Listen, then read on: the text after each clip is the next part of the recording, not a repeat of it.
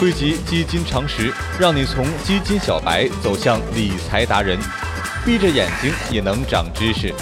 全网最牛的基金知识科普节目《牛津词典》。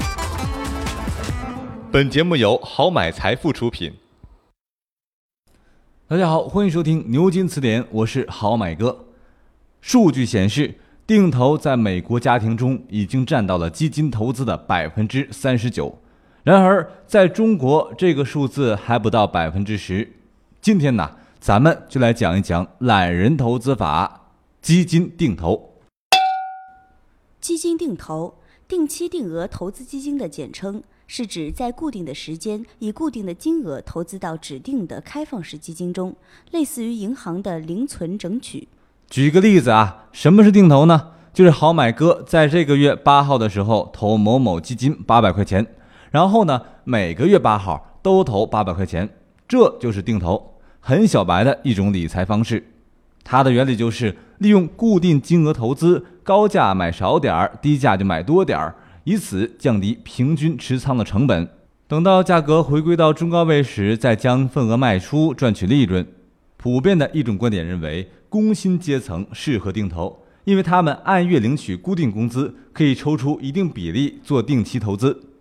定投比一次性投资优在哪个方面呢？听好了，假如周建国拿出六千元一次性买入某只基金，当时的净值是一块，六个月波动之后，净值涨到了一点零五，此时朱建国获得的利润是一点零五减去一块乘以六千份，等于三百块钱，收益呢是百分之五。同样的，六个月。朱美美用的是定投，每月投一千块，净值依旧是从一块涨到一点零五，期间四个月净值分别是零点八五、零点七零、零点八零、零点九零。与此同时，每月购得的份额随之变化，经计算，累计购买份额是六千九百一十八点五三份，平均购买成本是六千除以六千九百一十八点五三等于零点八六七二，累计收益是。一千两百六十四块七毛一，投资回报率达到了百分之二十一点零八，远远高于一次性投入的百分之五。当然啊，这两个结果都没有考虑交易的手续费。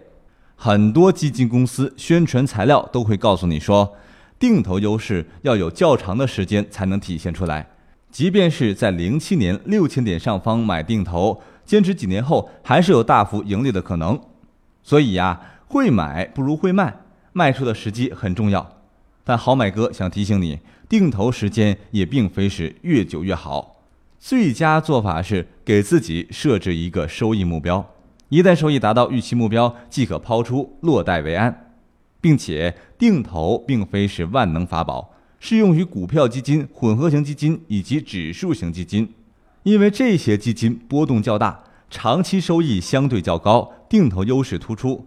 但是货币基金还有债券基金就没有必要做定投了，和一次性购入差别不大。定投虽说可以降低风险，但不能杜绝风险。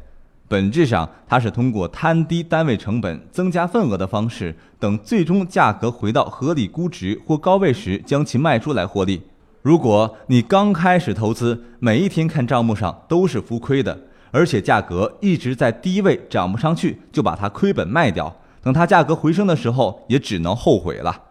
最后需要提醒各位投资者的是，定投最爱熊长牛短，它适合长线投资。最好的入点是一轮牛市的顶点结束后买入，新一轮牛市的顶点再卖出，也就是两个牛市的顶点微笑曲线，在这个微笑曲线内啊，就是一个最佳操作周期。